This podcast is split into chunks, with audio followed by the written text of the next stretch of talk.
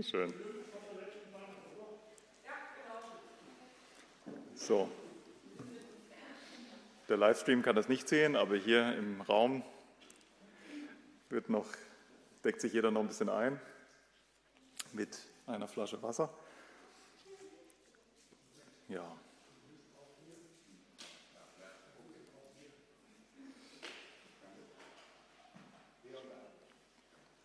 Schön. Dann will ich euch alle, sowohl hier im Raum als auch im Livestream, ganz herzlich begrüßen zur 13. Lektion vom roten Faden. Ja, da ging eine Mail diese Woche rum, ach Kinder, wie schnell die Zeit vergeht. Das musste ich dann auch denken. Ja, dass das jetzt schon die 13. Lektion ist, denn wir haben ja angekündigt in 15 Einheiten durch das Buch der Bücher. Das heißt, nach heute Abend sind es tatsächlich nur noch zwei Lektionen. Ich will nicht zu viel versprechen, aber durch Corona mussten wir ja ab Lektion 6 ins Internet ausweichen. Und mein Ziel ist es schon, da könnt ihr auch gerne für beten, dass die ersten fünf Lektionen vielleicht auch noch dann nachgeholt werden, dass das Ganze eine Serie abrufbar ist auf bibelgemeinde.de oder auf Facebook oder wo man das dann findet. Also, heute Abend der 13. Abend oder die 13. Lektion. Wir haben das letzte, haben das letzte Mal über die Werke des Herrn Jesus gesprochen und heute Abend wollen wir über die Worte des Herrn Jesus sprechen. Beides ist natürlich eigentlich fast vermessen zu sagen, in einer Stunde redet man jetzt über die ganzen Werke des Herrn. Ja, das ist unmöglich. Wir haben deswegen das letzte Mal eine Auswahl getroffen. Und bei den Worten des Herrn ist es mindestens genauso vermessen zu sagen, ja, wir fassen das jetzt an einem Abend zusammen. Das ist keine Zusammenfassung, aber das sind Highlights oder vielleicht äh, Schwerpunkte, die der Herr auch in seiner Lehre während den drei Dienstjahren hier auf der Erde gesetzt hat. Also heute Abend über die Worte des Herrn Jesus. Einmal, was er über uns zu sagen hatte, was er über die, den Tod und die Ewigkeit zu sagen hatte und was er auch über den Heilsweg oder über sich selbst zu sagen hatte. Wer dieses Buch von Steve Lonetti, ich habe ja schon mal ein paar Worte darüber verloren, ich halte es mal hoch mit meinen ganzen Unterlagen, wer dieses Buch, dem ja diese Serie folgt, für heute Abend gelesen hat, die 13. Lektion, der wird feststellen, wir weichen mal wieder kräftig von dem ab, was dort oder von der Reihenfolge, die dort äh, steht. Ja, er hat und auch von dem Umfang. Es ist einfach meines Erachtens nach zu viel, was wir an einem Abend schaffen können. Deswegen ist es ein bisschen weniger, aber vor allem die Reihenfolge ist ein bisschen anders. Aber lasst euch nicht daran stören, das ähm, ist inhaltlich deswegen nichts anderes. Ja, bevor wir die, die erste Textstelle lesen, wir werden praktisch mehrere Textstellen heute Abend lesen und immer kurz dazu eine Auslegung hören. Bevor wir die erste Textstelle lesen, will ich noch mit uns beten und dann legen wir los. Herr Jesus Christus, wir danken dir für dein Wort. Du bist selbst das fleischgewordene Wort. Du bist in diese Welt gekommen vor 2000 Jahren, um uns vor allem den Vater zu zeigen, um uns aber auch Lehre weiterzugeben über uns selbst, über die Ewigkeit und über dich selbst. Und hilf uns auch heute Abend in dieser kurzen Zeit wirklich ja, wichtige, vielleicht auch die wichtigsten Botschaften zu verstehen, die du in deinem Wort festgehalten hast die in den Evangelien nachzulesen sind, bitten um deine Hilfe, Herr, für das Reden, für mich und auch fürs Zuhören. Dir zur Ehre. Amen. Ja, als erstes möchte ich mit euch Lukas 12 aufschlagen. Wer seine Bibel dabei hat, ähm, kann Lukas 12 aufschlagen. Matthäus, Markus, Lukas ist der dritte Evangelist. Lukas war selbst kein Jünger Jesu, aber er hat einen chronologischen Bericht über das verfasst, was sich zur Zeit Jesu zugetragen hat, um es einem Freund von ihm zu berichten. Das steht am Anfang des Lukas-Evangeliums. Und in Lukas 12 berichtet Lukas von einem Gleichnis, was der Herr Jesus weitergegeben hat. Denn der Herr Jesus hat auf vielerlei Arten gelehrt. Er hat sehr oft Gegenstandslektionen benutzt, also alltägliche Begebenheiten, Gegenstände, ja, hat er benutzt, um den Menschen etwas klarzumachen. Er hat auch Unterredungen benutzt, also wirklich Begegnungen mit Menschen, um ihnen, mit denen er geredet hat und anderen etwas deutlich zu machen. Und er hat auch manchmal in Gleichnissen gesprochen. Ja, wie, wie das aussieht, sehen wir gleich hier als erstes. Ähm, und vielleicht auch als Anmerkung vorweg, diese Reden, die der Herr Jesus gehalten hat damals, ob das mehr im kleinen Kreis war oder manchmal sogar vor Tausenden von Menschen, die haben sehr viele sehr angesprochen. Ja, manche waren erschüttert, manche waren erstaunt, manche waren, haben sich gefürchtet, manche waren sehr fröhlich über das, was er zu sagen hatte. Sie an einer Stelle in Matthäus 7 zum Beispiel heißt es, da erstaunten die Volksmengen über seine Lehre. Warum? Denn er lehrte sie nicht wie die Schriftgelehrten, sondern er lehrte sie wie einer, der Vollmacht hatte. Und das sollte uns nicht verwundern. Ich hatte es eben schon mal anklingen lassen bei unserem Gebet. In Johannes 1, also am Anfang des Johannesevangeliums, heißt es, am Anfang war das Wort. Und das Wort war bei Gott und das Wort war Gott. Wenn man dafür Jesus einsetzt, dann versteht man es leicht. Am Anfang war schon der Herr Jesus. Der Herr Jesus war bei Gott und Jesus war Gott. Und dann im Vers 14 vom Johannes heißt es, und das Wort, der Herr Jesus, wurde Fleisch und wohnte unter uns.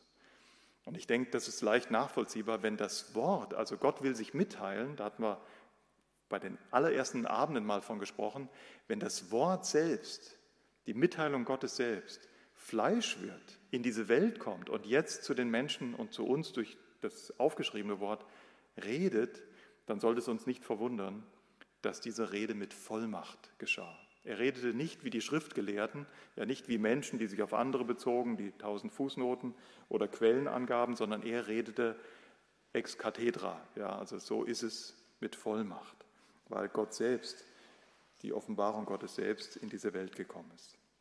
Lukas 12, ab Vers 16. Er sagte aber ein Gleichnis zu ihnen und sprach. Ein Gleichnis erkennt ihr übrigens daran, dass Menschen keinen Namen haben. Sobald Menschen Namen haben, ist es kein Gleichnis. Aber hier sagt es ganz explizit, es ist ein Gleichnis. Das Land eines reichen Mannes oder eines reichen Menschen trug viel ein. Und er überlegte bei sich selbst und sprach, was soll ich tun? Denn ich habe nicht, wohin ich meine Früchte einsammeln soll. Und er sprach, dies will ich tun. Ich will meine Scheune niederreißen und größere bauen und will dahin all mein Korn und meine Güter einsammeln. Und ich will zu meiner Seele sagen, Seele, du hast viele Güter liegen auf viele Jahre. Ruhe aus, iss, trink und sei fröhlich. Gott aber sprach zu ihm, du Tor, in dieser Nacht wird man deine Seele von dir fordern. Was du bereitet hast, für wen wird es sein? So ist es, der für sich Schätze sammelt und reich und nicht reich ist im Blick auf Gott. Er aber sprach, der Jesus sprach zu seinen Jüngern, deshalb sage ich euch, seid nicht besorgt für das Leben, was ihr essen, noch für den Leib, was ihr anziehen sollt. Das Leben ist mehr als die Nahrung und der Leib mehr als die Kleidung. Das Thema ist relativ leicht zu erkennen. Es geht hier offensichtlich um Güter oder um Reichtum. Und ein Mensch hat wohl überaus Erfolg in seinen Geschäften. Damals war es äh, die Landwirtschaft. Und er hatte so viel Schätze angesammelt, dass er gesagt hat, Mensch, jetzt baue ich mir einen Riesenspeicher, reiß die alten ab, die alten ab, baue mir neue Kornspeicher und dann lehne ich mich zurück und sage zu meiner Seele, iss, trink, sei fröhlich, denn du hast für viele Jahre Vorrat. Es geht vordergründig erstmal nur um Reichtum oder um den, ähm, äh, auch den Betrug des Reichtums, aber wahrscheinlich ist die Lektion auch ein bisschen tiefer und da wollen wir drauf eingehen. Vielleicht erstmal, was die Bibel überhaupt zu Reichtum zu sagen hat. Die Bibel redet sehr, sehr viel über Geld. Ähm, ich habe nur einen Vers rausgesucht aus Sprüche 23, die Verse 4 und 5. Und da lese ich, hier habe ich aus der Elberfelder gelesen, da lese ich jetzt mal aus der neuen evangelistischen Übersetzung. Es gibt auch Luther, oder viele andere gute Übersetzungen auf Deutsch, aber da hat mir die NIÜ, Neue Evangelistische, am besten gefallen. Da heißt es in Sprüche 23, 4 bis 5, Müh dich nicht ab, ist zu Reichtum zu bringen. Aus eigener Einsicht lass die Finger davon. Denn ehe du dich versiehst, hat er Flügel bekommen und fliegt wie ein Adler fort durch die Luft. Also das Wort Gottes ermahnt uns, gibt uns Weisheit, Ja, müh dich nicht ab, setze dein Lebensziel nicht darauf, reich zu werden oder Reichtümer anzuhäufen, denn ehe du dich versiehst, hat der Reichtum Flügel bekommen, fliegt wie ein Adler fort oder es gibt dann einen anderen, der sich davon labt. Und so hat, haben die Sprüche allein sehr, sehr viel zum Thema Geld und Reichtum zu sagen. Und im ersten Timotheusbrief im Neuen Testament hier ist auch nochmal ein Vers, den ich uns dazu lesen möchte, 1 Timotheus 6, Vers 17. Den Reichen in dem gegenwärtigen Zeitlauf gebiete, nicht hochmütig zu sein, noch auf die Ungewissheit des Reichtums Hoffnung zu setzen. Vielleicht schlagt er doch mal 1. Timotheus auf. Ich weiß nicht, ob das zu schwer zu finden ist. Also Matthäus, Markus, Lukas, Johannes, Apostelgeschichte. Dann kommt Römer, Korinther, Galater, Epheser, Philipper, Kolosser, Thessalonicher und dann kommt Timotheus. Timotheus ist einer von den Pastoralbriefen, also ziemlich in der Mitte vom Neuen Testament. 1. Timotheus 6, Vers 17. Ich lese nochmal den Vers. Den Reichen in dem gegenwärtigen Zeitlauf gebiete, nicht hochmütig zu sein, noch auf die Ungewissheit des Reichtums Hoffnung zu setzen, sondern auf Gott, der uns alles reichlich darreicht zum Genuss. Also das ist ähnlich wie aus den Sprüchen. Hier spricht Paulus zu dem Timotheus und sagt, ja, müh dich nicht, äh, setz dein Leben nicht darauf, ähm, äh, setz deine Kraft nicht darauf ein, reich zu werden, ähm, denn der Reichtum ist flüchtig. Geld an sich ist offensichtlich nicht das Problem. Also der Herr Jesus verurteilt nicht grundsätzlich, wenn jemand vielleicht vermögend ist oder vielleicht auch vermögend geboren wurde, aber die Liebe zum Geld ist offensichtlich ein Problem. Ähm, wer arbeitet, der soll auch von, seinem, äh, von seiner Arbeit leben. Das sagt das Wort auch ganz klar. Der Arbeiter ist seines Lohnes wert. Und auch hier dieser Vers in 1 Timotheus 6, da sieht man schon, Gott ist nicht grundsätzlich ähm, dagegen, überhaupt etwas zu besitzen. Das erkennt man schon daran an dem Gebot, du sollst nicht stehlen. Also muss es Besitz geben. Das ist in sich noch nichts Böses, ein Haus zu haben, ein Auto zu haben. Aber und diesen Besitz, den Besitz auch zu einem gewissen Maß zu genießen, ja, heißt ja, Gott reicht uns das da zum Genuss. Ja, wir haben für Geschichten gar keine Zeit, Martin. Ja, aber ich könnte jetzt eine Geschichte von der Wasserkuppe erzählen, wo wir eine Gruppe getroffen haben, vielleicht habe ich schon mal erwähnt.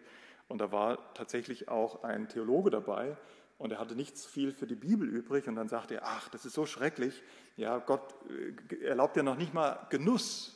Und da ist uns gerade, ich war nicht allein, ich war mit dem ähm, Fritz unterwegs, da ist uns 1 Timotheus 6, Vers 17 eingefallen, stimmt eigentlich gar nicht. Gott ist nicht irgendwie, dass er uns gar nichts gönnt. Ja, Im Gegenteil, die Dinge, die du hast, darfst du auch genießen. Das ist nichts Böses.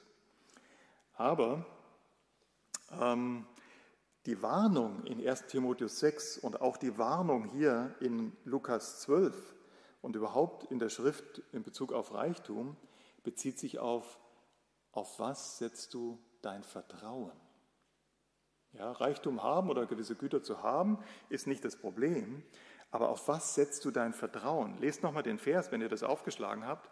Den Reichen in dem gegenwärtigen Zeitlauf gebiete nicht hochmütig zu sein, noch auf die Ungewissheit des Reichtums Hoffnung zu setzen.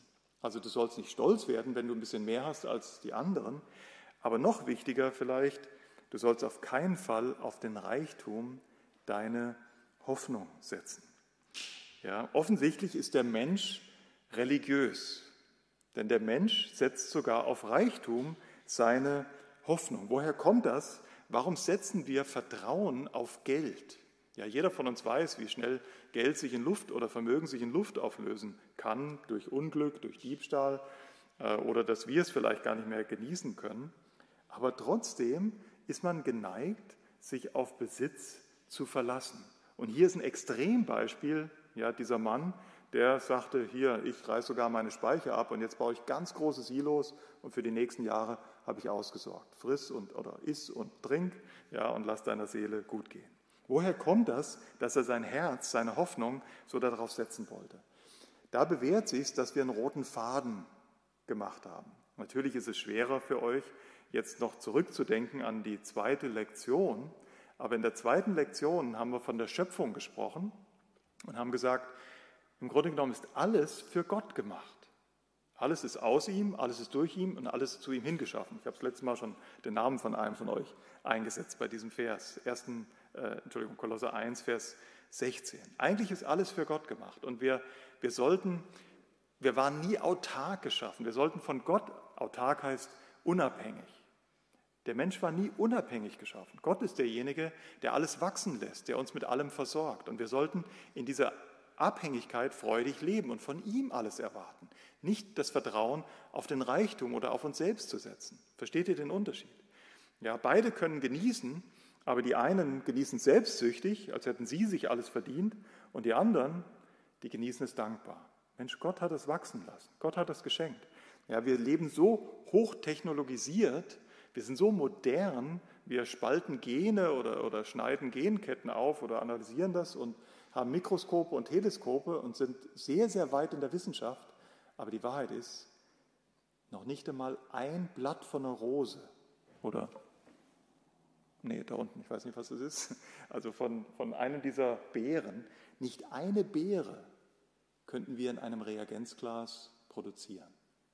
Nichts können wir selbst von dem, was uns jeden Tag versorgt. Wenn Gott einfach mal sagen würde, jetzt gibt es mal die nächsten 365 Tage kein Wachstum. Ja, aus Dreck wachsen jetzt die Äpfel und die Birnen, die wir gerade genossen haben oder die Äpfel, die wir jetzt noch genießen. Wenn Gott einfach mal dieses Wunder vor unseren Augen stoppen würde, der Mensch könnte sich nicht helfen. Ja. Wir waren noch nie autark geschaffen und das, also selbstständig geschaffen und das nicht nur in Bezug auf unsere materielle Versorgung, sondern vielleicht könnt ihr da noch dran denken bei der Schöpfung, auch im geistigen Sinne, im geistlichen Sinne. Gott sollte schon immer unser Versorger sein, unser Ratgeber sein. Aber wir haben dann bei der dritten Lektion über den Sündenfall gesprochen und da ist mehr passiert als einfach nur ein bisschen ein Essen von einer verbotenen Frucht, ja, so wie wir das lesen, ähm, sondern Satan hat den Menschen versucht und hat gesagt, weißt du was, du kannst sein wie Gott. Mit anderen Worten, du kannst dich von Gott abschneiden und du kannst selbstständig sein. Du brauchst Gott gar nicht. Du kannst dich selbst versorgen. Du kannst für dich selbst leben. Du kannst dein eigenes Reich bauen. Du kannst für deine eigene Ehre leben. Du musst Gott gar nicht mehr anerkennen. Das ist der Kern der Versuchung damals und der Kern des Sündenfalls. Lebe für dich selbst, tu, was dir Spaß macht, frag nicht nach Gott oder Gerechtigkeit. Und genau das war das Problem bei diesem Mann. Ja, er war sich selbst der Nächste äh, und er wollte Gott für gar nichts die Ehre geben. Und das war sehr töricht, denn das äh, sehen wir auch in der Lektion, wie es hier in der 13. Lektion geschrieben ist. Er, er versäumte es völlig an Gott zu denken bei seiner Rechnung. Der, der, Reichtum war nicht das Problem, aber er dachte nur an sich. Ja, schaut diese Personalpronomen und diese, äh, weiß nicht, wie das auf Deutsch heißt, Deutsch heißt Possessivpronomen. Also ich, ich, ich kommt ständig vor in dem Text und mein, mein, mein. Er dachte nur an sich. Und das ist in uns drin seit dem Sündenfall. Jeder lebt eigentlich für sein eigenes kleines Reich.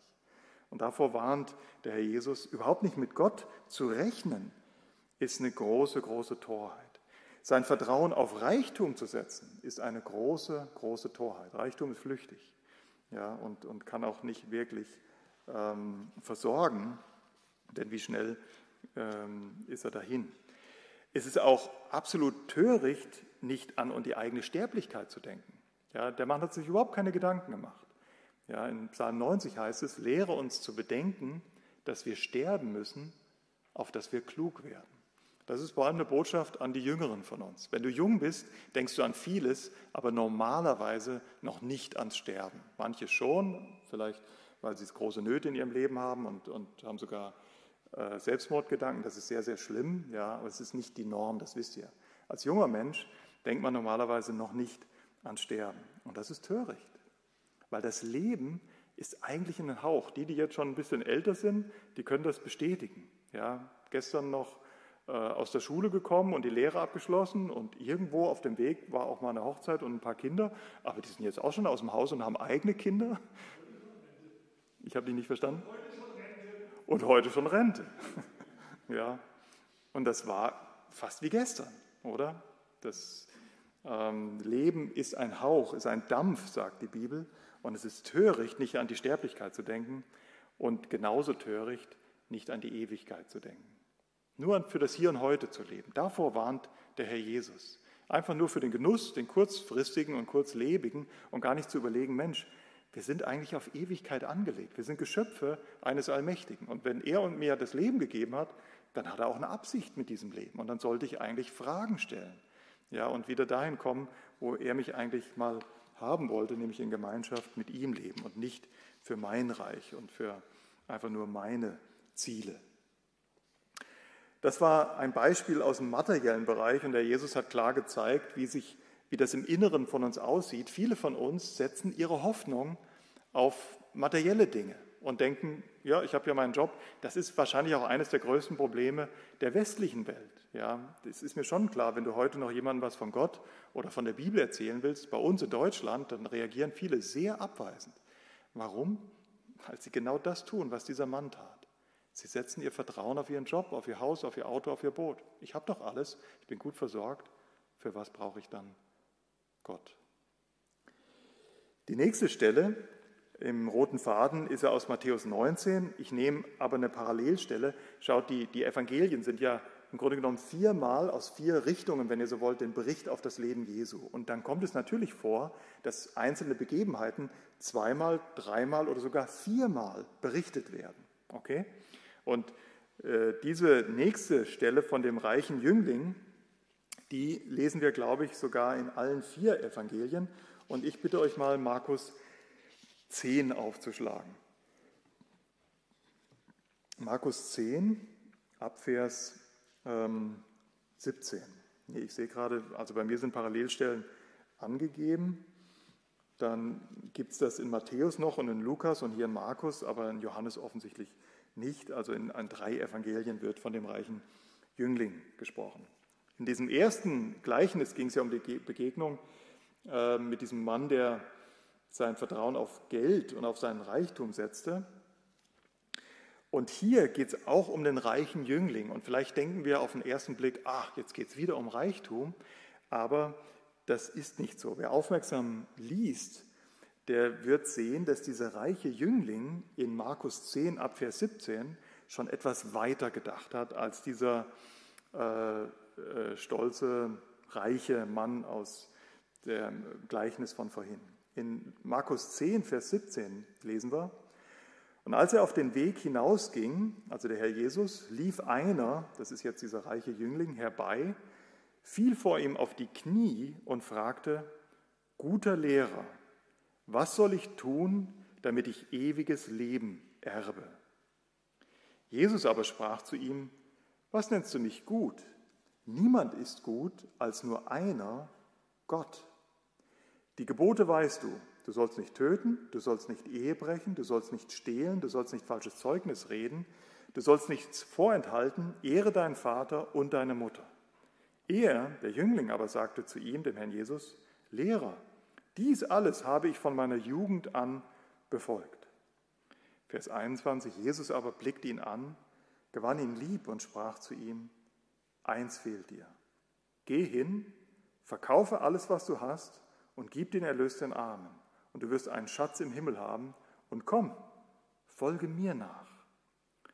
Er, dieser Jüngling aber, ging entsetzt über das Wort traurig weg, denn er hatte viele Güter. Wie gesagt, vordergründig geht es auch wieder um Reichtum. Ja, dieser junge Mann hatte sehr, sehr viel Güter und Geld. Aber wenn ihr aufmerksam lest, werdet ihr schnell feststellen, nee, obwohl er so reich war, hat ihn doch schon was, hat er weitergedacht. Genau das, was wir eben gesagt haben. Er hat offensichtlich an die Ewigkeit gedacht. Ja, unsere Seele ist auf die Ewigkeit angelegt. Und ähm, er hat an die Ewigkeit gedacht, denn er fragt den Herrn Jesus, was soll ich tun, damit ich ewiges Leben erbe? Also er dachte tatsächlich schon, obwohl er noch jung war und sehr vermögend war, das ist eine Form von Weisheit. Er dachte schon an das Leben nach dem Tod. Und was soll ich tun, um am Ende mal wirklich bei Gott anzukommen? Und trotzdem, und das können wir hier in diesen wenigen Versen sehen, begeht dieser junge Mann mindestens vier krasse Fehleinschätzungen. Vier wirklich drastische Fehler. Der erste, gleich im Vers 17, denn er sagt, was soll ich tun, dass ich ewiges Leben erbe? Die erste Fehleinschätzung ist, er dachte, man könnte sich das ewige Leben verdienen. Was soll ich tun, steht da. Seht ihr das? Was muss ich tun? Was muss ich leisten? Was muss ich schaffen, damit, damit ich, damit ich ja, mich qualifiziere? Das war schon der erste Kardinalfehler.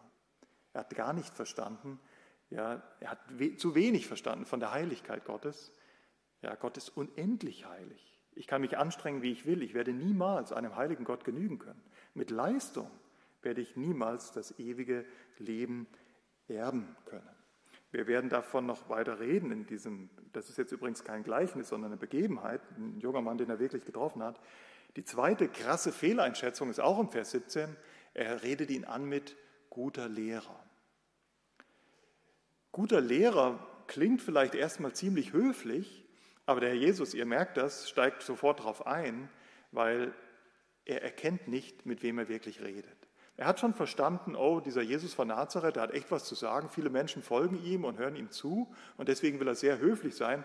Ja, fällt mit seinen prächtigen Kleidern auf die Knie. Das hört sich sehr und, und, und sah sehr demütig aus und nennt ihn guter Lehrer. Und das lässt der Herr Jesus nicht auf sich sitzen und fordert ihn mit Vers 18 gleich heraus und sagt, was nennst du mich gut? Wenn du wirklich glaubst, ich wäre gut im wahrsten Sinne des Wortes, dann würdest du verstehen, wer ich bin. Denn gut ist nur einer. Nur Gott ist gut. Und das ist ein Widerspruch in sich. Auf der einen Seite nennst du mich gut und auf der anderen Seite denkst du nur, ich wäre normaler Lehrer. Ja, er lässt das nicht auf sich sitzen. Er hat offensichtlich, dieser junge Mann, noch nicht zu dem Zeitpunkt verstanden, wer da wirklich vor ihm steht. Und da werden wir am Ende der Lektion heute ein bisschen länger darüber reden, was der Herr Jesus über sich selbst sagte, wer er denn ist. Die dritte krasse Fehleinschätzung finden wir im Vers 20. Da heißt es, Lehrer, also er fragt ja, was soll ich tun? Und der Herr Jesus will ihm, zeigt ihm das Gesetz. Ja, du sollst nicht lügen, du sollst nicht töten, du sollst nicht Ehe brechen, sollst deinen Nächsten lieben wie dich selbst und sollst deine Eltern ehren. Allein schon, ich meine, töten, da gehen manche von uns noch mit und sagen, boah, bin ich absolut gerecht, habe ich nie gemacht. Wir verstehen nicht die Gerechtigkeit Gottes. Wenn wir jetzt die Bergpredigt, die längste aufgeschriebene Predigt des Herrn Jesus, lesen würden, dann würden wir verstehen, wir alle haben auch schon getötet nach Gottes Maßstab. Weil wenn ich dir was Böses wünsche, weil ich so richtig sauer auf dich bin, weil du mich, was weiß ich, äh, fies behandelt hast oder hast irgendwas Böses mich erzählt, erzählt und ich sage, du Narr, du Dummkopf, du wie auch immer, es gibt noch ein paar andere Schimpfwörter, die heute geläufiger sind, dann habe ich getötet. Weil der, der Mord ist nachher nur die Folge des Zorns, der sich vorher in meinem Herzen aufgebaut hat. Nach Gottes Maßstab habe ich dich schon längst umgebracht. Aber sei es drum, der Junge hat es ja auch nicht verstanden, aber spätestens bei, du sollst deinen Nächsten lieben wie dich selbst, also da müsste es doch eigentlich klingeln. Den Nächsten lieben wie sich selbst. Wisst ihr, wie sehr wir uns lieben? Ja, ich finde den Vers aus Epheser 5 so gut. Niemand hat jemals sein eigenes Fleisch gehasst. Ja, ich soll ja keine Namen nennen, aber ich frage mal die junge Dame hinten rechts, was hast du heute schon alles für deinen Körper getan? So heute Morgen beim Aufstehen und dann im Bad und dann äh, beim Anziehen oder allein schon im Bad, da könnte man mal innehalten, ja was hier gemacht wird und was hier gemacht wird, was hier gemacht wird und was hier gemacht wird. Und das waren nur so ein paar Extremitäten. Wer weiß, wo du noch überall lackierst und schmierst und cremst. Ja, und wir tun so viel. Allein jetzt, das ist ja so ein banales Beispiel, nur für unseren Körper. Und wir sollen den Nächsten lieben wie uns selbst. Krass, oder? Nicht, zu, nicht zu, ganz zu schweigen von der Versorgung. Ja? Wenn ich Hunger habe, hatte ich mehrmals heute. Was mache ich? Ich sorge für mich. Ja, da kann einer neben mir sein im Raum.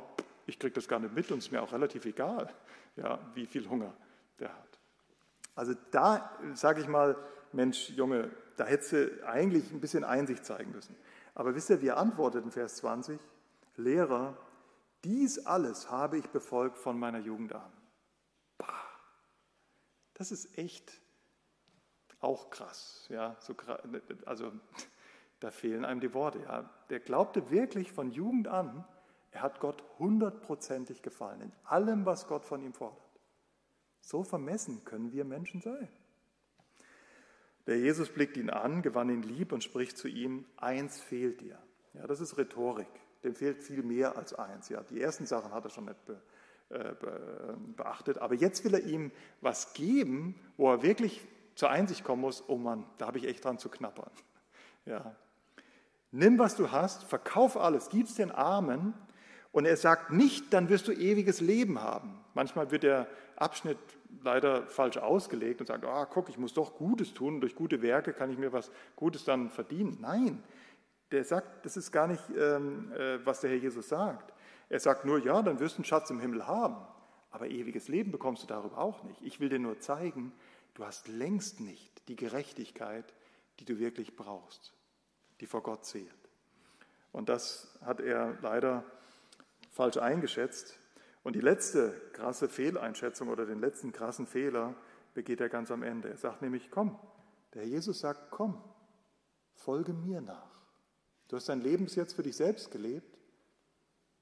Was ist daraus geworden? Ja, folge mir nach, lerne mich kennen. Ich will dein Versorger sein. Ich will, dass du mich kennenlernst. Ich will, dass du meine Güte, meine Liebe, meine Langmut, ja, meine Größe, ich will, dass du die kennenlernst, darüber staunst und dafür lebst. Ja, wir dürfen ja nicht ins Reden kommen, aber ich mache mal eine Klammer auf. Wir denken, das Leben für sich selbst gelebt wäre so lebenswert. Das ist halt dieser satanische Irrtum seit dem Sündenfall. Aber ihr Lieben, du und ich, wir werden wahrscheinlich keine Weltgeschichte schreiben. Wir werden weder Obama noch Trump noch, jetzt muss ich ganz vorsichtig sein, oder noch einen von der anderen Seite äh, nennen, ähm, äh, sein in diesem äh, Leben. Äh, Obama war ja schon einer von Demokraten, also war schon ausge, ausgeglichen. Wir werden wahrscheinlich ähm, keine große Nummer in dieser Weltgeschichte sein. Aber was ist das für ein Vorrecht, dass Gott dich für ihn gemacht hat, für sich selbst, ihn kennenzulernen und für ihn zu leben. Ja, für einen Wurm zu leben ist nichts Besonderes und sogar sehr selbstsüchtig. Aber der Herr Jesus ist so gnädig und sagt, komm, folge mir nach. Und das ist die letzte und schlimmste Fehleinschätzung von dem jungen Mann. Er ist sehr traurig und was tut er? Er geht weg. Die Wahrheit ist, er hätte noch nicht mal alles gleich verkaufen müssen. Wenn er ihm nachgefolgt wäre, wäre schon mal gut gewesen. Ja, diese Einladung, beim Herrn Jesus zu sein. Aber das, das konnte er nicht. Er liebte sein Leben und sein Reichtum mehr als den Herrn. Die Jünger, die sind ein bisschen erschrocken, Vers 24, die Jünger aber erschraken über seine Worte. Jesus aber antwortete wieder und spricht zu ihnen, Kinder, wie schwer ist es, in das Reich Gottes hineinzukommen? Es ist leichter, dass ein Kamel durch das Öhr der Nadel geht, als dass ein Reicher in das Reich Gottes hineinkommt. Sie aber, die Jünger, gerieten außer sich und sprachen zueinander, ja, wie kann dann überhaupt jemand gerettet werden, wenn der Anspruch so hoch ist? Und der Herr Jesus sagt zu ihnen, bei Menschen ist das unmöglich, aber nicht bei Gott, denn bei Gott sind alle Dinge möglich. Das ist zwar in dem einen Vers schwer zu verstehen, aber im Grunde genommen zeigt er Ihnen hier die frohmachende Botschaft des Evangeliums. Der Mensch kann sich nicht selbst erlösen. Das ist für den Menschen unmöglich, das Gesetz zu halten. Ja, ich habe nie meinen Nächsten so geliebt wie mich selbst und werde das nie tun. Und das fordert Gott von mir. Und wenn ich ein, eine Sünde begehe, ja, wenn ich ein Gesetz übertrete, habe ich sie alle gebrochen. Ich habe nicht die Gerechtigkeit, die ich brauche, um mal bei Gott zu sein. Das war auch das durchgängige Thema im Alten Testament. Ja, wir haben einige Lektionen mit Israel uns beschäftigt und wieder und wieder und wieder mussten wir feststellen, Israel hat es nicht, was es braucht, um dem lebendigen Gott zu gefallen. Aber was bei Menschen unmöglich ist, ist bei Gott möglich. Warum? Weil Erlösung ist allein aus Gnade und allein durch Glauben. Erlösung ist immer die Gnade Gottes dem Sünder gegenüber und sie geschieht allein durch Glauben an das versöhnende Opfer des Herrn Jesus Christus. Dazu später noch mehr. Und noch eine dritte und letzte Begebenheit aus Lukas 18. Könnt ihr, wenn ihr wollt, mit mir aufschlagen, Lukas 18.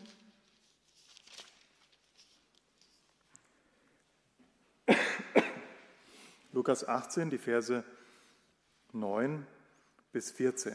In diesem ersten Gleichnis ging es ja um den reichen Narr, der so ganz kurzsichtig war und einfach nur an seinen Reichtum dachte, noch nicht mal an das, die Vergänglichkeit des Lebens, geschweige denn an seinen eigenen Tod oder an Gott. Und bei der zweiten Begegnung ging es ja um, bei dem reichen Jüngling schon nach der Frage des ewigen Lebens, wie wird man mit Gott versöhnt? Auf was muss ich wirklich mein Vertrauen setzen? Und hier in dieser Begebenheit wird gleich vom ersten Vers an deutlich, um was es hier geht. In Lukas 18 ab Vers 9. Er sprach aber auch zu einigen, die auf sich selbst vertrauten, dass sie gerecht seien, und die übrigen verachteten dieses Gleichnis. Bitte lest ganz langsam diesen ersten Vers. Der Herr Jesus sprach aber auch zu einigen, die was taten? Auf sich selbst vertrauten, dass sie gerecht seien. Und die übrigen, also die neben ihnen verachteten, zu denen spricht er dieses Gleichnis. Also wir kommen immer ein bisschen näher. Seht ihr, der erste, im ersten Gleichnis, da war es, ja, der vertraute auf seinen eigenen Reichtum und sehr kurzfristig. Ja, fragte noch nicht mal nach dem, was nach den paar Jahren kommt. Der zweite, der war schon ein bisschen weiter. Aber der, vertraut, der vertraute auch, der reiche Jüngling. Der vertraute nicht auf sein Reichtum, der vertraute auf seine eigene Gerechtigkeit. Hat er erkannt? Er dachte, er hat das alles von Jugend an geschaffen, dass er Gott gefallen könnte. Und jetzt mit diesem Gleichnis, da, ich sage mal, zeigt der Herr Jesus unmissverständlich auf, wo das Problem liegt, wenn wir auf uns selbst vertrauen, dass wir gerecht seien. Das ist der Kontext, das ist die Überschrift, Vers 9. Er spricht hier zu einigen, die auf sich selbst vertrauten, dass sie gerecht seien, mit diesem Gleichnis. Jetzt kommt das Gleichnis. Zwei Menschen gingen hinauf in den Tempel, um zu beten. Der eine ein Pharisäer, der andere ein Zöllner. Pharisäer, ich denke, das ist den meisten von uns klar, das waren die Theologen der damaligen Zeit. Das waren die super frommen, ja, die im Gottesdienst immer in der ersten Reihe saßen, ja, die man auch von außen schon gut erkennen konnte, sehr angesehen bei den Menschen. Und die Zöllner, äh, ist vielleicht nicht so geläufig, aber ein Zöllner, das waren ähm, ja, die Steuereintreiber. Du warst ja Steuerberater, du brauchst dich gar nicht angesprochen fühlen, du warst ja der Verteidiger. Aber das, waren, das war der Steuereintreiber. Ja. Und heute ist ja Finanzamtsangestellter ein sehr ehrenhafter Beruf. Aber damals war Zöllner alles andere als ehrenhaft. Warum? Die Römer waren ziemlich schlau, die haben die eigenen Landsleute, sprich die Juden, angeheuert, um von ihren eigenen Leuten den Zoll zu erheben und haben ihnen in der Regel kaum oder gar keinen Lohn dafür gezahlt. Was haben die Zöllner gemacht? Die haben natürlich viel mehr erhoben, als sie eigentlich hätten erheben dürfen, haben das, was sie mehr genommen haben, für sich selbst eingesteckt und den Rest nach Rom abgeliefert. Und deswegen waren die natürlich extrem gehasst bei ihren eigenen Leuten. Also größer kann der Unterschied eigentlich nicht sein. Pharisäer, sehr edel, sehr nobel, ja, feiner Mann, in der ganzen Stadt angesehen, wird von jedem gegrüßt, sitzt in der Kirche in der ersten Reihe. Und der Zöllner, ja, das kennt ihr vielleicht schon für die, die ein bisschen im Neuen Testament gelesen haben, waren sehr, sehr verachtet von ihren eigenen Leuten. Der Pharisäer stand jetzt da im Tempel, betete bei sich selbst so. Und jetzt lesen wir die Gedanken von diesem Pharisäer. Gott, ich danke dir, dass ich nicht bin wie die übrigen der Menschen. Räuber, Ungerechte, Ehebrecher oder auch wie dieser Zöllner. Ich faste zweimal in der Woche, ich verzehnte alles, also von seinem ganzen Einkommen gibt er den Zehnten ab, was ich erwerbe. Der Zöllner aber stand weit ab und wollte sogar die Augen nicht aufheben zum Himmel, sondern schlug an seine Brust und sprach, Gott sei mir, dem Sünder, gnädig. Ich sage euch, der Jesus sagt jetzt, ich sage euch, dieser, dieser Zöllner ging gerechtfertigt hinab in sein Haus im Gegensatz zu jenem, den, denn jeder, der sich selbst erhöht, wird erniedrigt werden, wer aber sich selbst erniedrigt, wird erhöht werden. Vers 9 habe ich eingangs schon gesagt. Das Thema ist klar. Der Jesus redet jetzt zu denen, die vertrauen. Ja, wir Menschen wollen ja auf was vertrauen. Wir sind religiös, wir sind Anbeter, weil wir ja eigentlich ursprünglich für Gott gemacht waren. Wenn wir uns aber von Gott abschneiden, hören wir nicht auf, Anbeter zu sein, irgend, auf irgendwas unser Vertrauen zu setzen. Sei es unsere Bildung, sei es unser Aussehen, sei es unser, ja, was weiß ich, äh, die Muckis, die wir da aufbauen äh, für teures Geld und Schweiß, oder sei es ähm, die Anerkennung bei Menschen durch äh, Ämter, die wir bekleiden. Auf irgendwas setzen wir unser Vertrauen, auf unseren Reichtum. Und hier geht es darum, auf was setzt du eigentlich dein Vertrauen, um eines Tages mal vor Gott bestehen zu können, um gerecht sein zu können. Und da ist dieser Gegensatz, der Pharisäer macht auf eklatante Weise deutlich, wo sein Problem lag. Ich weiß nicht, ob ihr, ob ihr es gemerkt habt im Vers 11. Was war das Grundproblem von diesem Pharisäer? Außer dass er stolz war und sich selbst nicht erkannt hat. Gott, ich danke dir, dass ich nicht bin wie die übrigen der Menschen. Was war der Referenzpunkt, der Maßstab, das, womit sich der Pharisäer verglichen hat? Andere Menschen, andere Sünder. Und ihr Lieben, wenn wir uns miteinander vergleichen, finden wir immer jemanden, der schlechter dasteht als ich, moralisch. Oder ich glaube es zumindest. Ja, ich finde immer jemanden, der übler ist als ich. Und so kann ich auf mich selbst vertrauen und sagen, ach, eigentlich bin ich doch gar nicht so schlecht. Das ist ein Mechanismus, den haben wir ständig in uns, weil wir haben ein Gewissen, dass selbst wenn wir vom Gesetz keine Ahnung hätten, also von den Forderungen Gottes aus dem Wort Gottes, wenn wir keine Ahnung davon hätten, das Gesetz, äh, Entschuldigung, das Gewissen ist uns geschenkt. Ja, einem Kind musst du nicht beibringen, dass Lügen nicht gut ist. Ja, dieses schlechte Gewissen schlägt zumindest am Anfang noch an. Ja. Und deswegen wollen wir das Gewissen beruhigen. Und wie machen wir das in der Regel? Wir vergleichen uns mit anderen Ganoven, ja, Gaunern, die schlechter sind als wir. Das ist der Rhythmus, dem die Tageszeitung folgt. Man müsste sich doch eigentlich sagen, sage mal, wenn in der Fuldaer Zeitung jetzt zum 20. Mal vom Einbruch berichtet wird oder von der Vergewaltigung oder von dem äh, Tötungsdelikt oder von, was weiß ich, den Rasern, die, die da ja, Menschenleben aufs Spiel setzen, wird ja immer wieder ja, alle möglichen äh, schlimmen Dinge in unseren Tageszeitungen berichtet. Man müsste doch eigentlich meinen, und das geht ja schon immer so, ja, die Tageszeitung gibt es jetzt wahrscheinlich so lange, wie es den Buchdruck gibt, weiß ich nicht, aber auf jeden Fall etliche hundert Jahre. Man müsste doch denken, jetzt ist mal gut, oder? Ist doch immer das Gleiche. Aber die Menschen werden nicht satt davon. Warum? Eben genau deswegen. Wir haben ein Gewissen, wir wollen das irgendwie ins Lot bringen, also brauchen wir einen Referenzmaßstab. Und dann nehme ich halt ja, die Kadetten da aus der letzten Bank und sage, so übel bin ich aber nicht. Ja, da habe ich auch ein bisschen anständiger gelebt. Und das ist töricht. Das ist töricht. Wenn ich andere, ich werde immer jemanden finden, der, der, äh, der irgendwo vielleicht anders versagt hat als ich. Der Zöllner hingegen, Vers 13, der macht alles richtig. Was ist das erste Wort, was er spricht? Gott. Gott sei mir, dem Sünder, gnädig. Der schaut zwar physisch nicht nach oben, das traut er sich noch nicht mal, aber er schaut mit seinem Herzen nach oben und redet wirklich mit dem, der alles sieht. Und er sagt, ich bin ein Lump. Ich habe das nicht, was es braucht, um dir zu gefallen. Und es tut mir einfach leid. Ich bitte dich um Gnade. Und ihr Lieben, das ist so einfach und doch so schwer, weil es kostet uns offensichtlich unseren Stolz, zu sagen, ich habe es nicht, was es braucht, um diesem lebendigen Gott zu gefallen. Ich bin ein Sünder und ich brauche Gnade. Aber genau das, diese Einsicht hatte der der Zöllner. Und was sagt der Herr Jesus über diesen Zöllner?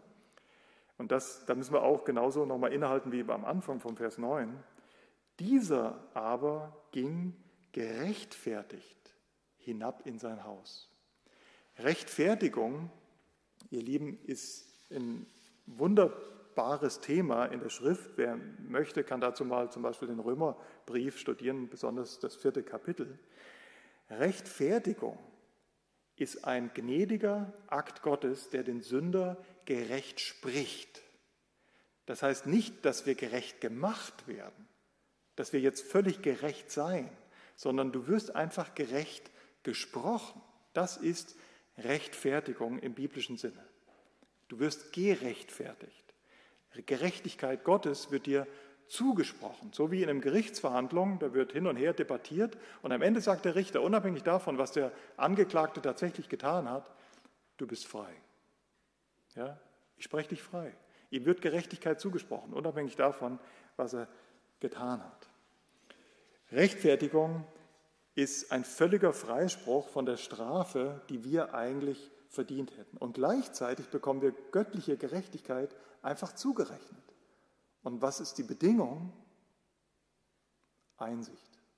Einsicht und ihn darum bitten. Einfach nur den richtigen Maßstab haben, zu verstehen, ich brauche Hilfe. Ich bin nicht vor Gott gerecht. Egal, was ich in meinem Leben getan habe. Und wenn ich auch wie Mutter Teresa gelebt habe ja, und wirklich mein letztes Hemd für die Armen gegeben habe, das reicht nicht. Nichts, was ich tue, ist ausreichend, um einem lebendigen Gott tatsächlich genügen zu können. Es braucht Rechtfertigung von Gottes Seite und die ist nur ein Steinwurf, wenn du so willst, entfernt. Die braucht Selbsterkenntnis und die Bitte darum, Gott sei mir Sünder gnädig. Das ist wirklich ein bemerkenswerter Vers, dass dieser Zöllner, der menschlich gesprochen mit Sicherheit ein wesentlich schlechteres Leben gelebt hat als dieser angesehene Pharisäer und religiöse Führer, der seine eigenen Landsleute um ihr Geld gebracht hat, dass der gerechtfertigt nach Hause ging. Im Gegensatz zu diesem feinen, angesehenen Zöllner. Und das ist eine Gefahr, ihr Lieben. Ja, wir haben von Vertrauen auf das Geld gesprochen heute Abend. Wir haben von Vertrauen auf die eigene Leistung gesprochen, dass wir das Gesetz irgendwie halten können. Und jetzt spitzt sich wirklich zu. Und wenn du noch so gerecht lebst, er appelliert jetzt an die Religiösen unter uns, an die feinen Menschen, die sich wirklich anstrengen, niemandem was zu Leide zu tun. Das reicht nicht. Das reicht nicht. Vor Gott sind wir alle gleich. Ja, ihr kennt dieses mathematische Evangelium. Wenn ich hier bin, ja, und der Norbert ist da und die Silvia ist da und Gott ist ewig heilig. Wer von uns dreien ist da näher dran? Wenn er ewig heilig ist, wie groß ist dein Gott? Er ist ewig heilig, unendlich heilig. Wer von uns ist wirklich näher dran? Keiner von uns drei. Wir sind alle drei unendlich weit von ihm entfernt. Wer kann nur diese Kluft überbrücken? Meine Anstrengung mit meinen Gerechtigkeiten werden es niemals schaffen. Um diese ewige Kluft zu überwinden, braucht es einen ewigen Gott, braucht es Jesus Christus selbst. Und deswegen muss ich auf ihn mein Vertrauen setzen. Gut, wir müssen weitermachen, dass wir wenigstens einigermaßen durch die Lektion kommen. Ich bin jetzt auf der Seite 182. Da lehrt der Herr Jesus über Tod und Ewigkeit. Ähm, auch wieder in übrigens nicht einem, oft wird gesagt, das wäre ein Gleichnis. In Lukas 16, könnt ihr zwei Seiten zurückblättern ungefähr, wo er von Lazarus und dem reichen Mann spricht. Aber ich habe es euch schon mal gesagt, in Gleichnissen kommen keine Namen vor. Also das ist offensichtlich eine wahre Begebenheit. Lukas 16, Abvers 19. Da heißt es, es war aber ein reicher Mann und er kleidete sich in Purpur und feine Leinwand und lebte alle Tage fröhlich und in Prunk. Ein Armer aber mit Namen Lazarus lag an dessen Tor voller Geschwüre. Und er begehrte, sich mit den Abfällen vom Tisch des Reichen zu sättigen. Aber auch die Hunde kamen und leckten seine Geschwüre. Also wieder der Gegensatz oder ein Gegensatz, da ist ein reicher Mann, fein bekleidet in Purpur und lebte fröhlich und in Prunk alle Tage seines Lebens und ein armer Lazarus, der ähm, sich nach ein paar Grumen sämte, seine eigenen Wunden nicht richtig versorgen konnte, noch nicht mal die, den Sabber der Hunde, da, äh, die Hunde, die sabbernden Hunde noch nicht mal abhalten konnte, seine Geschwüre zu, zu lecken. Und auf den ersten Blick sieht das so aus, Mensch, ja, der eine, das muss doch wirklich ein sehr feiner Mann sein, der ist so von Gott gesegnet. Und der andere, der muss ja was ganz Schlimmes angerichtet haben, dass er so in der Gosse liegt.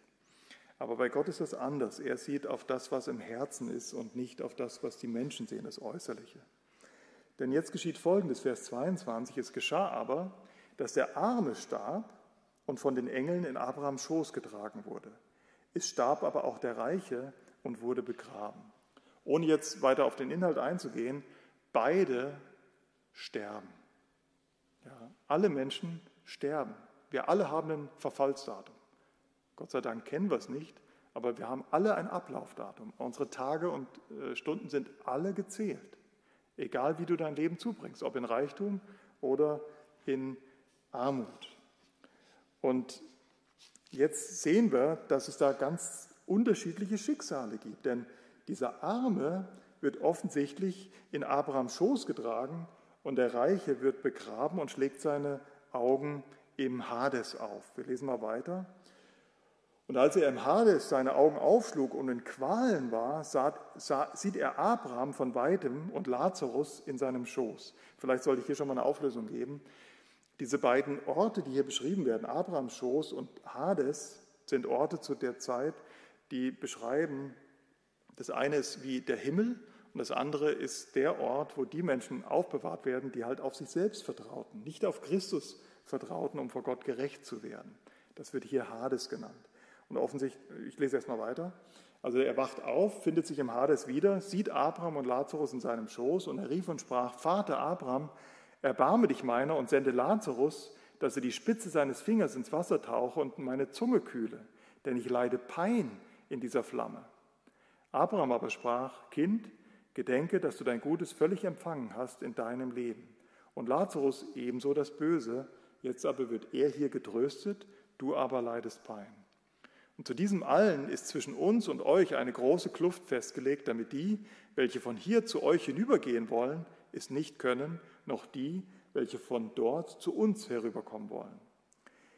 Er aber sprach, dieser Reiche, ich bitte dich nun, Vater, dass du ihn in das Haus meines Vaters sendest, also zu seiner Familie, denn ich habe fünf Brüder, dass er ihnen eindringlich Zeugnis ablege, dass sie nicht auch an diesen Ort der Qual kommen. Abraham aber spricht, Sie haben Mose und die Propheten. Mögen Sie die hören. Wir werden darauf nochmal eingehen. Er aber sprach, nein, Vater Abraham, sondern wenn jemand von den Toten zu ihnen geht, so werden sie Buße tun. Er aber sprach zu ihm, wenn sie Mose und die Propheten nicht hören, so werden sie auch nicht überzeugt werden, wenn jemand aus den Toten aufersteht. Ja, wir haben das Wort krass heute Abend schon ein paar Mal bemüht. Ja, das ist eigentlich auch krass, was uns da berichtet wird. Aber es ist kein Gleichnis. Das habe ich euch eingangs gesagt. Das ist eine wahre Beschreibung dessen, was sich zugetragen hat, was der Herr Jesus als Sohn Gottes uns sagen konnte. Dieser reiche Mann hat seine Augen in der Gottesferne aufgeschlagen und der arme Mann in Abrahams Schoß in der Gottesnähe. Und es gibt offensichtlich eine untrennbare Kluft in der Ewigkeit zwischen diesen beiden Orten, zwischen dem Ort in Gottes Nähe und in der Gottesferne. Und der reiche Mann sagt jetzt, Mensch, hätte ich das gewusst, ich hätte mein Leben ganz anders gelebt, so wie wir vorher schon gesagt haben. Ich hätte auf Gott vertraut. Ich hätte nach ihm gefragt und nicht auf den Reichtum oder auf was auch immer in meinem Leben mein, mein, meine Hoffnung gesetzt. Und dann sagt er, und das finde ich sehr bemerkenswert, Mensch, schick doch den Lazarus, lass den auferstehen und schick ihn jetzt zu seiner Familie, die sollen dem Zeugnis geben, Mensch, kehrt um ja, und glaubt an das Evangelium sozusagen. Und das ist sehr bemerkenswert, dass gesagt wird, nein, sie haben Mose und die Propheten. Das ist ein Ausdruck, Mose und die Propheten. Ihr müsst ja verstehen, als das geschrieben wurde, gab es ja noch gar kein Neues Testament. Das wird ja gerade erst aufgeschrieben. Das heißt, Damals war die Bibel, die jüdische Bibel, das komplette Alte Testament. So viel ungefähr. Okay? Der, die Umschreibung Mose und die Propheten ist also nichts anderes wie eine Umschreibung für die Bibel, für das, wo wir jetzt den roten Faden aufzeigen. Und die Antwort vom Herrn ist, nein, da soll jetzt kein Wunder geschehen, dass die irgendwie aufwachen und fragen werden, uh, wir müssen an die Ewigkeit denken und nicht unser Vertrauen hier auf das Diesseits setzen, sondern er sagt, sie haben die Bibel. Und die Bibel ist genug. Und der widerspricht und sagt, nee, nee, wenn ein Toter aufersteht, dann, dass wir die so wachrütteln, ja, so ein richtiges Wunder vor ihren Augen, dann werden sie bestimmt ins Fragen über die Ewigkeit kommen. Und die Antwort ist, selbst wenn ein ganz krasses Wunder vor deinen Augen geschieht, das ist nicht notwendig. Das wird es wahrscheinlich gar nicht äh, verändern, sondern äh, deine innere Haltung, sondern sie haben die Bibel. Ich habe ihnen alles gesagt. Sie haben das Wort. Du musst nur im Wort lesen oder wie du dich jetzt aufgemacht hast, den roten Faden wenigstens studieren und dann hast du genug Erkenntnis. Die wichtigste Weisheit des Lebens kannst du mit Hilfe der Bibel tatsächlich fassen. Wird dir vielleicht manches entgehen, was die Weisen dieser Welt an Universitäten verstehen und lehren, aber die größte Weisheit kannst du tatsächlich durch die Bibel fassen, nämlich die Weisheit über das ewige Leben und was es braucht, um einen ewig äh, heiligen Gott tatsächlich wohlgefällig zu sein. Nicht auf sich selbst sein Vertrauen setzen, sondern auf den Herrn. Und zum Schluss ähm, möchten wir noch über den Herrn Jesus selbst reden, denn er hat nicht nur über uns gelehrt und über den Heilsweg gelehrt, er hat auch einiges über sich selbst gesagt, dass er der Weg zum Leben ist. Und ich führe einfach nur, wie hier auch im roten Faden aufgeführt, kurz diese Ich bin-Worte an.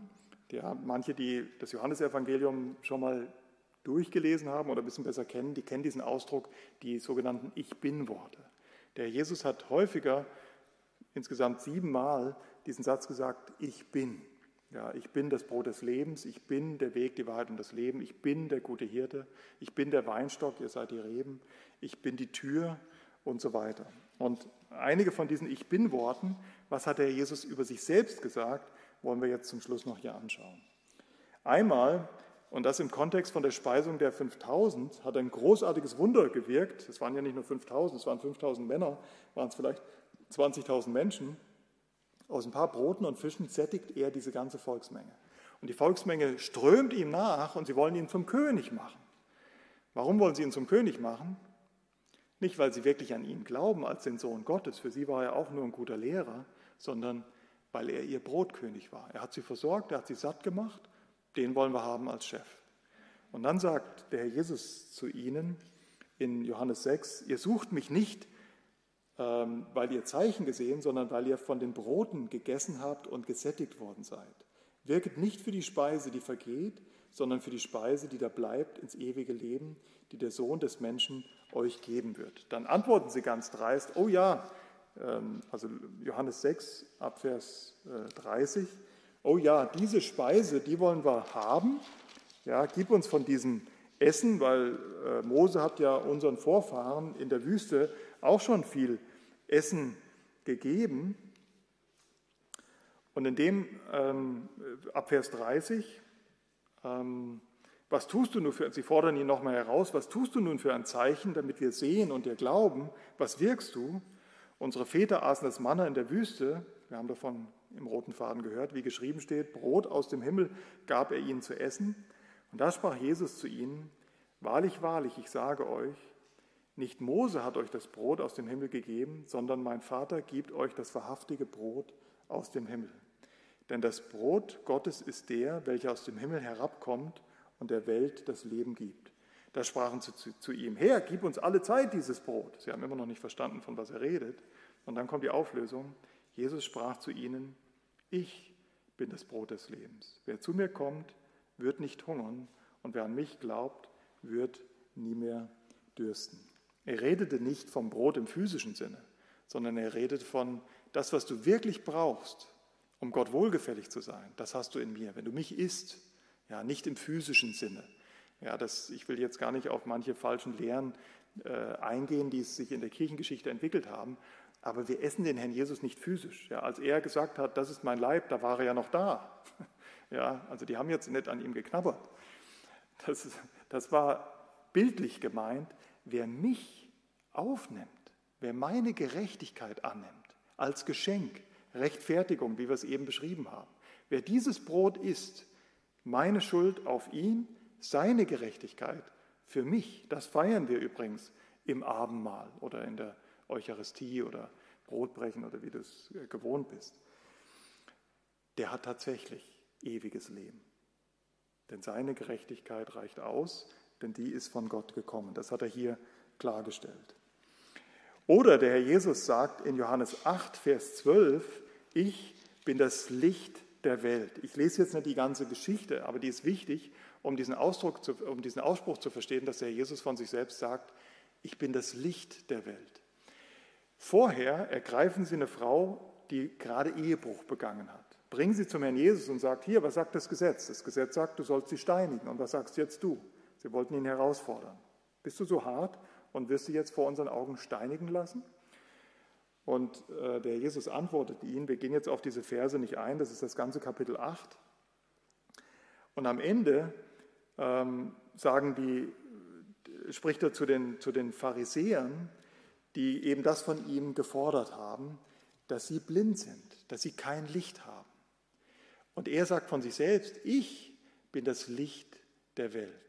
Es geht nicht einfach nur jetzt um Führung im Sinne von, so wird der Vers manchmal benutzt unter Christen, ich bin das Licht der Welt, wer mir nachfolgt, der wird nicht in der Finsternis wandeln, sondern er wird das Licht des Lebens haben. Dann denken manche, ah, dann weiß ich ja, was ich tun soll, welchen Job ich ergreifen soll, welches Auto ich kaufen soll und so weiter, als wenn das das Licht des Lebens wäre.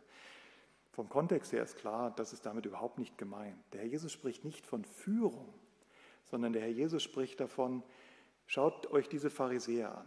Die wollen diese Frau steinigen, aber erkennen sich selbst gar nicht, dass sie genauso böse, die haben den gleichen Fehler gemacht wie dieser Pharisäer im Tempel. Ich bin nicht so böse wie diese Sünderin, die gerade die Ehe gebrochen hat. Und wollen sie jetzt anklagen und wollen, dass sie vor den Augen des Herrn Jesus gesteinigt wird. Und verstehen sich selbst gar nicht, dass sie selbst Gnade brauchen. Sie haben kein Licht, weil sie den falschen Referenzpunkt haben, den falschen Maßstab. Sie hatten die Sünderin als Maßstab. Aber Gott ist der Maßstab.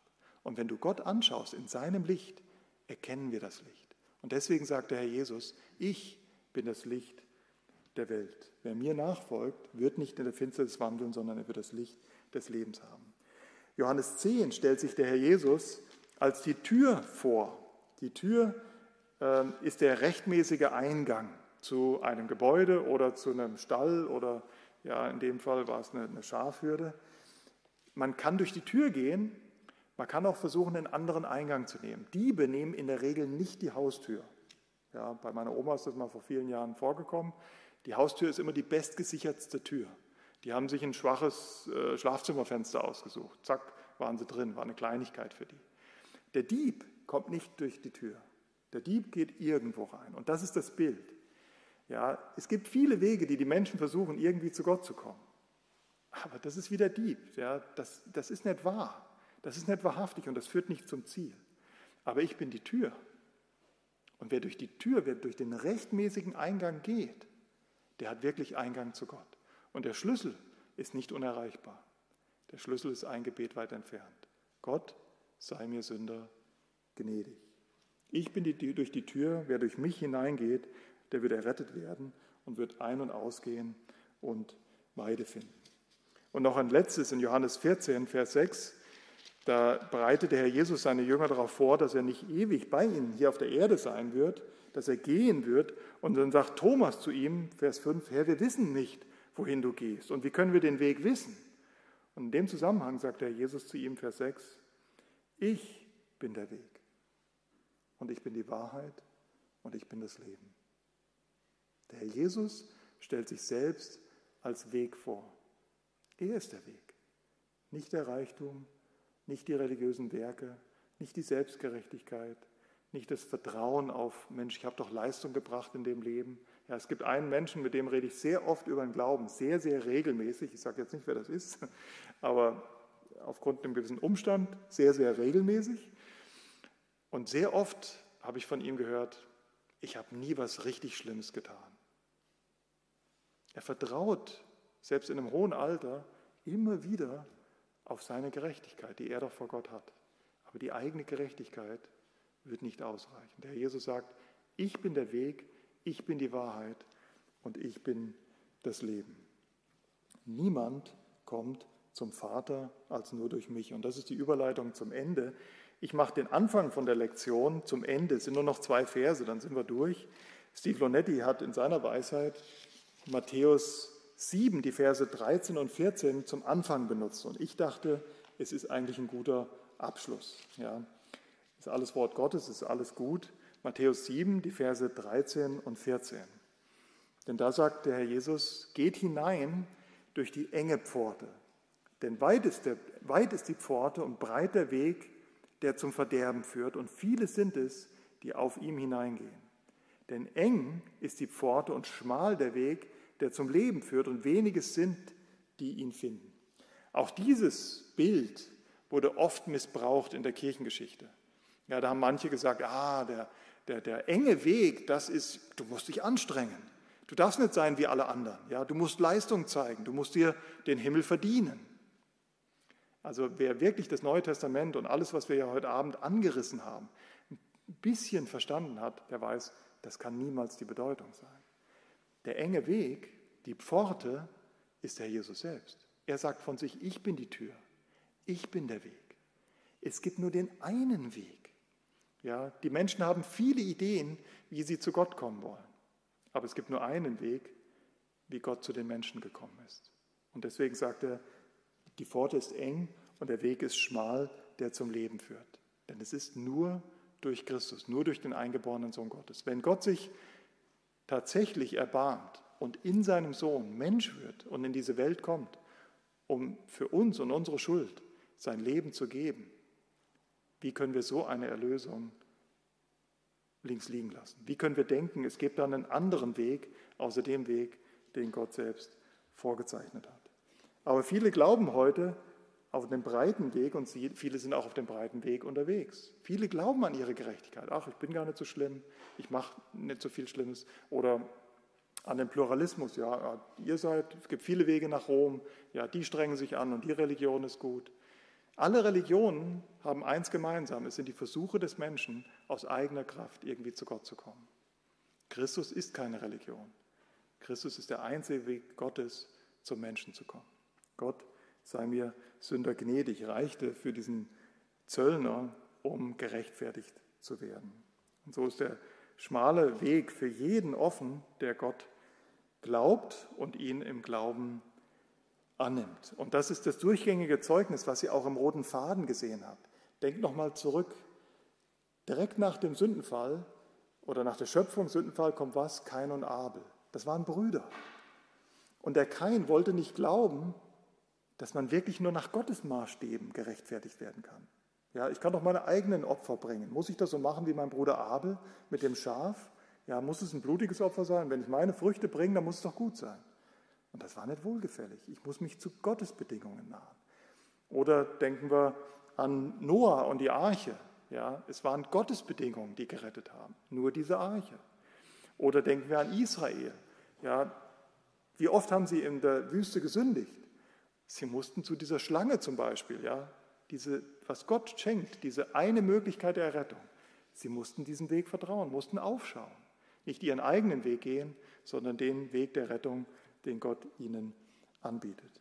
Und der Jesus ist dieser Weg. Ich bin der Weg und die Wahrheit und das Leben. Niemand kommt zum Vater, denn durch mich. Amen. Amen. Dann bete ich noch mit uns und ja, dann können wir noch ein bisschen Gemeinschaft auf Distanz haben.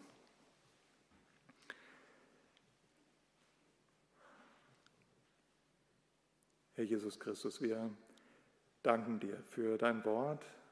Du bist ja selbst das Wort, bist in diese Welt gekommen, um uns zu zeigen, wie der Vater ist, voller Gnade und auch voller Wahrheit.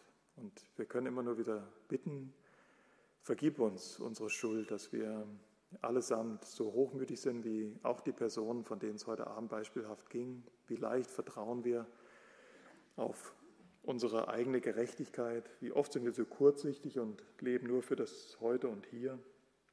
Und wie, ja, wie selbstgerecht sind wir auch oft und stolz und wollen, ja, wollen nicht diese Gnade annehmen, die du darreichst. Ja, du verdienst wirklich allen Lob und alle Ehre, weil du hast dich erniedrigt, bist als Gott in diese Welt gekommen und hast dein Leben hingegeben für uns Menschen, um uns den Weg frei zu machen zum Vater hast das Opfer dargebracht, was wirklich völlig ausreichend ist. Und danke auch, dass es auf Gnade durch Glauben aufgebaut ist, dass der Weg frei ist für alle Menschen, dass jeder kommen kann und jeder ja, dich annehmen kann als ja, sein Passalam, als sein Opfer, als seine Stellvertretung und die Gerechtigkeit, die vor Gott zählt, dadurch empfangen kann. Hab Dank für diesen Frieden, den wir in dir haben dürfen und bitten dich einfach nur, segne dein Wort an uns, dir zur Ehre. Amen.